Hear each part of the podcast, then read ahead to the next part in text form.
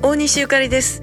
えー今日はもうまた寒かったですけれども、少しなんやろ、日差しがちょっと昼間あったりとかして、えー、さんちゃんの散歩には最適な、ね、あの風のない、ええ感じの天気やったんですけれども、皆さんのところはどうですか？えー私はそんな感じでもう今日は本当にあの、えー昨日の今日なんですけれども、興奮のリハーサルが、えー終わりまして、大西ゆかりと珍世界改めレアワールドの方は一旦内容も落ち着きました。えーそして今ちょうどね夜の9時ぐらいなんですけど、あの木村さんとも少し話をさせていただいて、もうやっぱすごいですね。えー俺のとこは何も気にせんでええから当日楽しいやろうと一言言うてくれはりました。えーいろんなリクエストをしてみたんですけれども、オッケーいけるいけるみたいな感じでどっしり構えておられて非常に優しい受け答えをされる方ですね。で、えー木村さんといえばね、ステージでもあの私がもうちょこまかちょこまか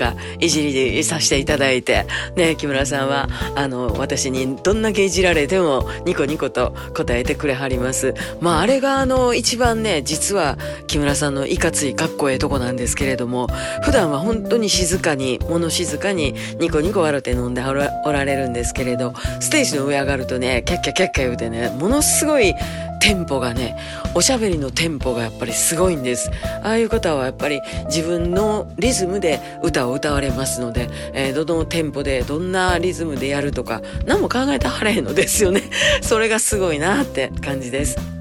で、片や三宅慎二さんにも来ていただきますが、三宅さんやっぱり実は、あの、ツアーが結構ね、あちこちのツアーが延期とか中止になって、えー今週行う私のリハーサルも結局来れなくなりまして。えーそんなんで当日お二人のゲストとはもう本当に当日の、あの、その日まで合わすことはできなくなってしまったんですが、まあそれもなんか、こうコロナによってですね、あんまりこう細かな打ち合わせをするよりも、当日のなんかこう、ええ感じの雰囲気が、あの皆さんに伝わればいいなって感じなんで、これぞライブって感じのステージをお届けしたいと思っております。えーだんだんだんだん、いろいろ決まっていってね、ワクワクしてます。ワクワクする分、このコロナの感染には本当に気をつけないといけないね。えー頑張って準備しますので皆さんどうぞよろしくお願いします。大西ゆかりでした。